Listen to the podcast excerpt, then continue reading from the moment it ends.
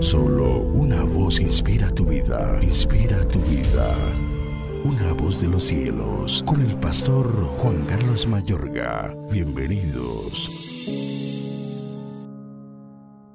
Pues qué gloria es si pecando sois abofeteados y lo soportáis. Mas si haciendo lo bueno sufrís y lo soportáis, esto ciertamente es aprobado delante de Dios. Pues para esto fuisteis llamados, porque también Cristo padeció por nosotros, dejándonos ejemplo para que sigáis sus pisadas, el cual no hizo pecado, ni se halló engaño en su boca, quien cuando le maldecían, no respondía con maldición cuando padecía, no amenazaba, sino encomendaba la causa al que juzga justamente, quien llevó él mismo nuestros pecados en su cuerpo sobre el madero, para que nosotros, estando muertos a los pecados, vivamos a la justicia y por cuya herida fuisteis sanados.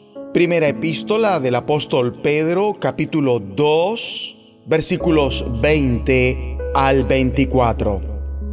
El amor, mi amigo y amiga, requiere de comportamientos y procedimientos apropiados y acertados sin interesar cómo nos sintamos. El amor es comportarse en cierto modo a causa de que es lo correcto. Jesucristo ilustra a la perfección esto porque nos amó tanto que fue a la cruz sufriendo, soportando y padeciendo el dolor de esta terrible experiencia para concedernos vida eterna.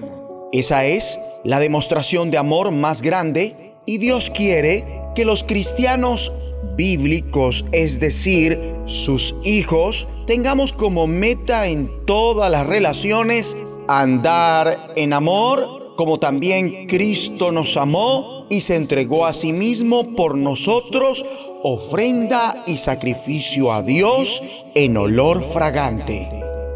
El amor debería ser emocionalmente positivo. Cuando este tiene que ver con la verdadera amistad, incorpora deleite y placer en hacer algo con otro. Tal vez uno de los mejores significados es poseer un intenso sentimiento de confianza causado por otra persona. A ese tipo de amor hace referencia el apóstol Pablo, inspirado por el Espíritu cuando manda, amaos los unos a los otros con amor fraternal en cuanto a honra, prefiriéndoos los unos a los otros. Este amor es el amor fraternal, el amor con que se aman los miembros de una familia.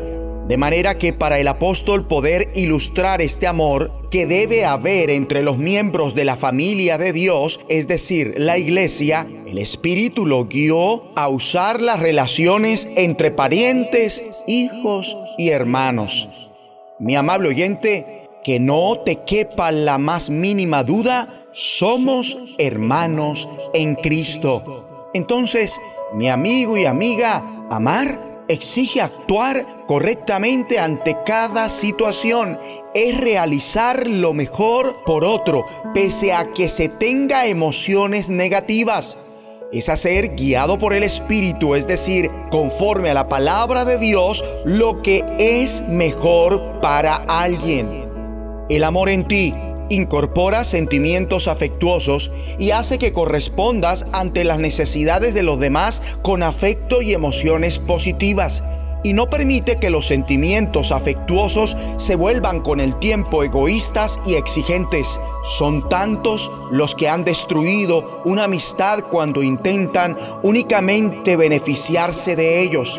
Ya hablando de los impulsos físicos que se basan en meterse tanto emocional como sexualmente con alguien más, la Biblia determina que debe ser un acto de amor entre un hombre y una mujer que se han comprometido en el vínculo sagrado del matrimonio, donde este amor refleja paciencia, altruismo, sensibilidad y demás hace lo que es correcto y mejor para la pareja y cuando eso acontece, el amor sexual es cariñoso, agradable y una experiencia en verdad afectiva que satisface las necesidades del otro dentro de lo que es del Señor. Vamos a orar.